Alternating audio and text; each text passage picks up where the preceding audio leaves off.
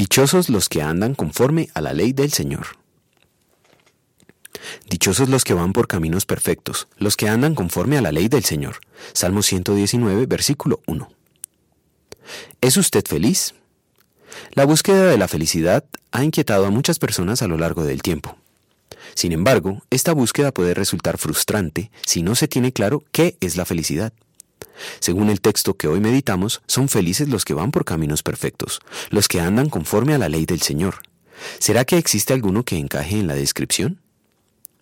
Dios mismo declara que quien obedece su voluntad perfectamente será bienaventurado, feliz, dichoso.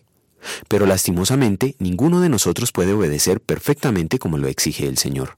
Sean perfectos, así como su Padre Celestial es perfecto. Mateo 5:48.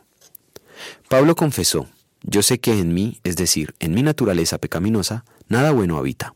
Aunque deseo hacer lo bueno, no soy capaz de hacerlo.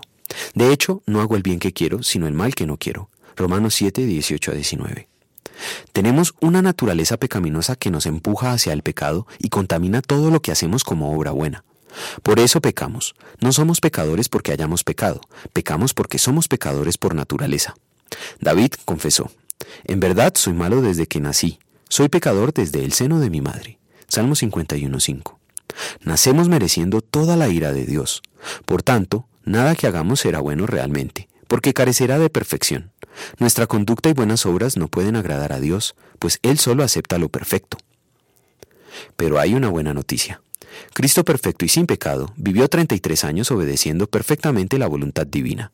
Dios mismo dio testimonio de eso cuando dijo, Tú eres mi Hijo amado, estoy muy complacido contigo. Lucas 3:22. Más tarde fue a la cruz a pagar nuestra condena para salvarnos. Así, Cristo nos salvó. Cristo ganó la salvación para todos y ninguno está excluido, a menos que se excluya por sí mismo. Por sus méritos Dios nos ve como justos, íntegros y perfectos. Es solo gracias a Cristo que podemos decir, soy feliz porque por los méritos de Cristo soy grato a Dios.